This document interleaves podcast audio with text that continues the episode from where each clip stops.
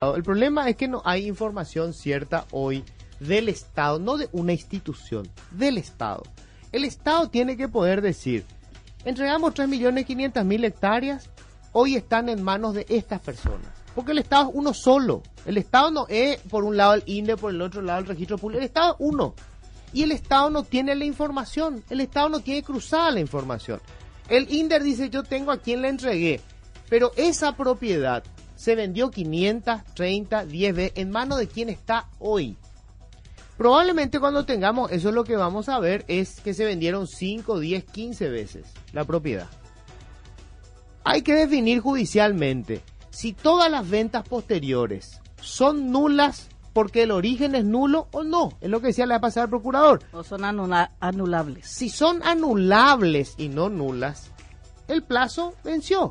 Entonces, estamos discutiendo al pedo porque jurídicamente no hay forma de poder recuperar la tierra. Si hay forma jurídica de hacerlo, tenemos que ver cuál es el camino más corto, porque no el poder judicial no va a cambiar mañana.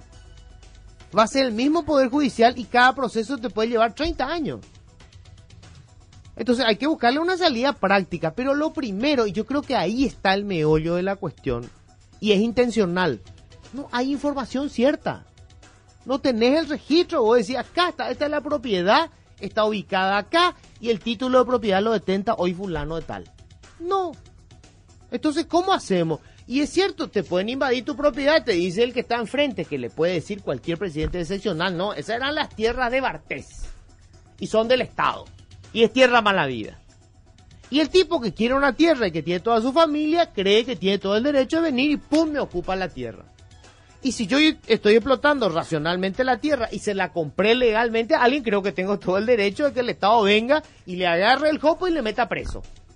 Entonces, el que tiene esa visión hoy está aplaudiendo porque se aumentaron las penas. El que está del otro lado, el que está trabajando con la gente que está del otro lado y que quiere tierra y que está desesperada y que sabe que en algún momento se entregaron irregularmente las tierras públicas, cree que tiene la razón con la invasión y defiende la invasión como una herramienta de presión.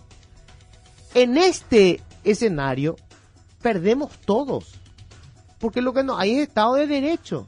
Para que se construya el Estado de Derecho tiene que estar blanco sobre negro. Necesitamos saber quiénes son hoy los propietarios de las tierras y en qué condiciones llegaron a ser propietarios.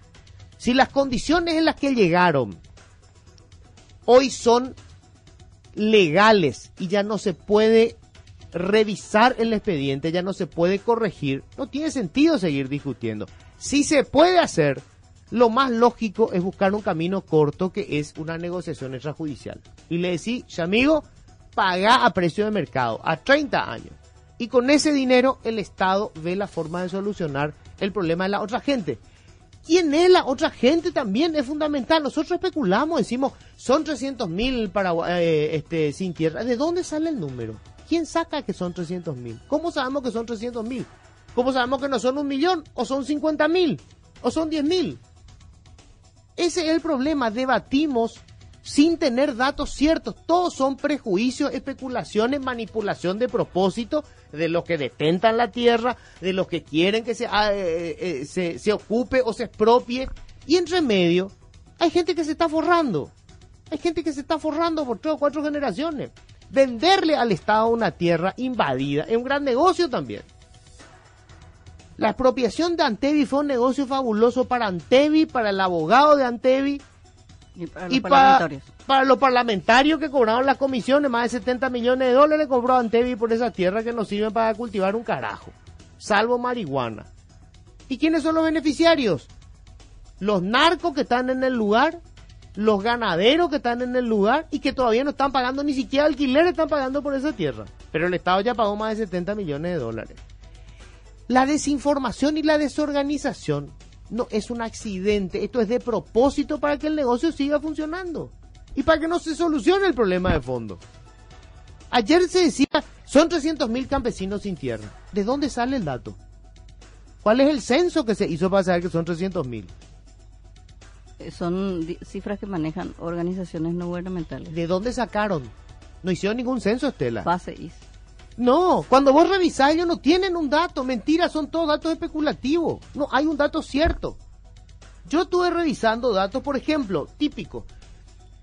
El 20% de los productores tienen el 80% de las tierras. No es cierto.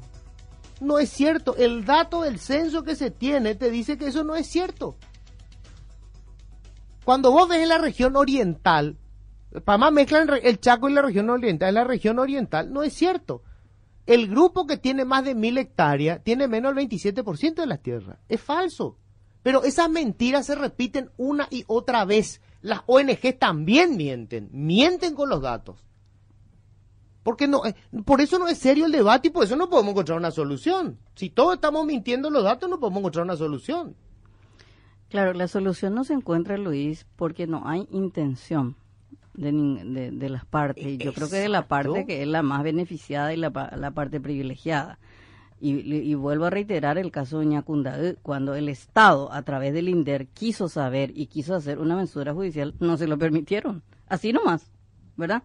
Entonces voy a decir, bueno, el INDER tiene que saber. Bueno, el INDER quiso saber y no le permitieron. Pero es un caso, Estela. No podés vos agarrar un caso y completar y, convertir eso en este es el problema.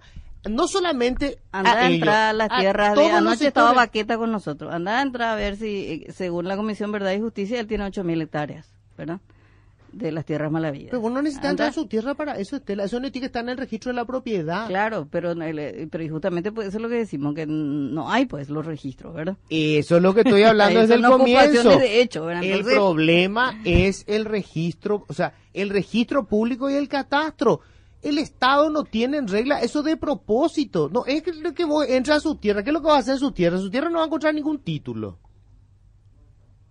No va a encontrar eso ahí. El catastro tiene que determinar las dimensiones de la propiedad. No hace falta que vos te vayas a su propiedad a hacer ninguna.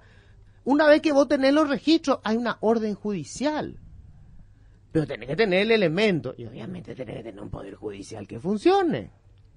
Mientras tanto, vamos a seguir con esta historia, porque la invasión no es la forma de corregir el problema. Convengamos que eso es cierto. Claro, pero nadie dice que él, porque de hecho soluciona el problema. Ese es el problema, Luis. Que no, no soluciona, Estela. Porque las ocupaciones que se dieron, Luis, hay muchísimas colonias que se dieron después de las invasiones.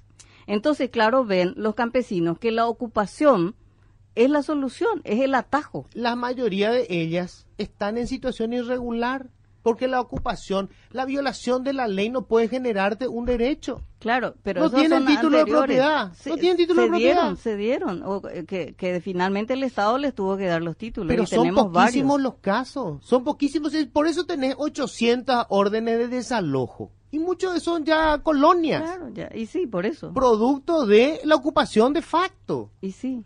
Esa no es la salida, no puede ser jamás. Pero en un Estado de Derecho no se pero se convirtió en la única salida porque no funcionan las instituciones. Bueno, pero hay que hacer que funcionen las instituciones, no alentar de que sigan ellos invadiendo. Esa no puede ser que la forma. funcionen las instituciones para ambas partes. Pero es que funcionen las instituciones, quiere decir que funcionen las instituciones, Estela.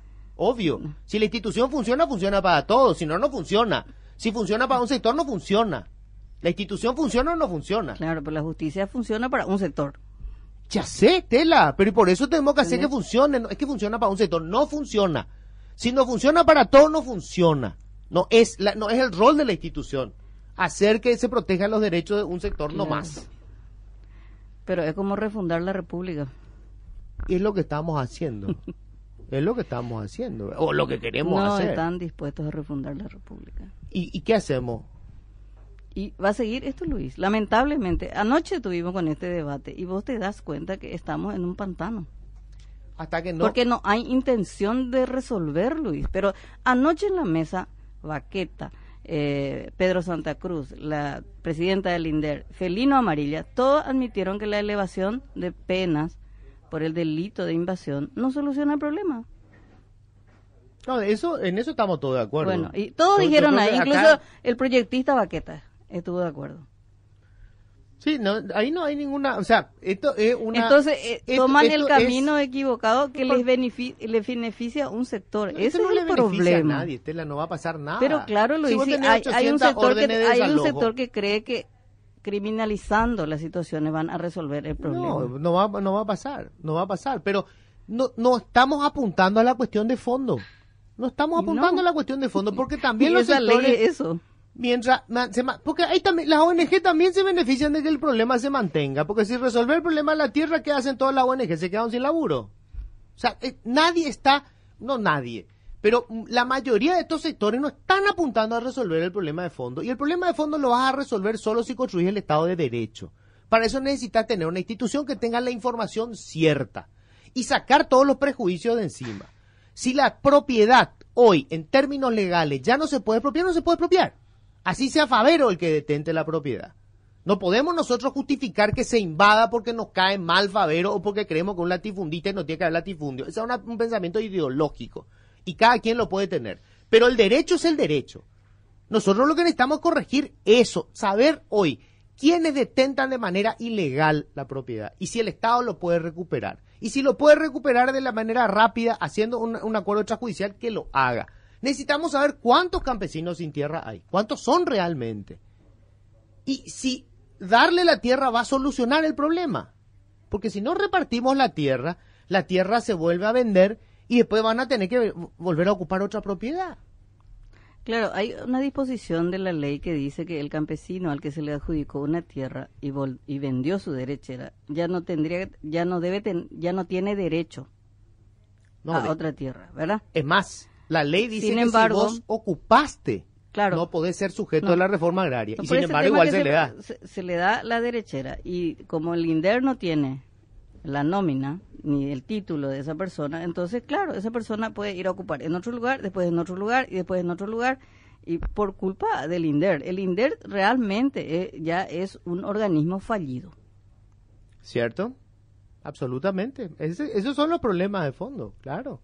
Estos son los problemas de fondo.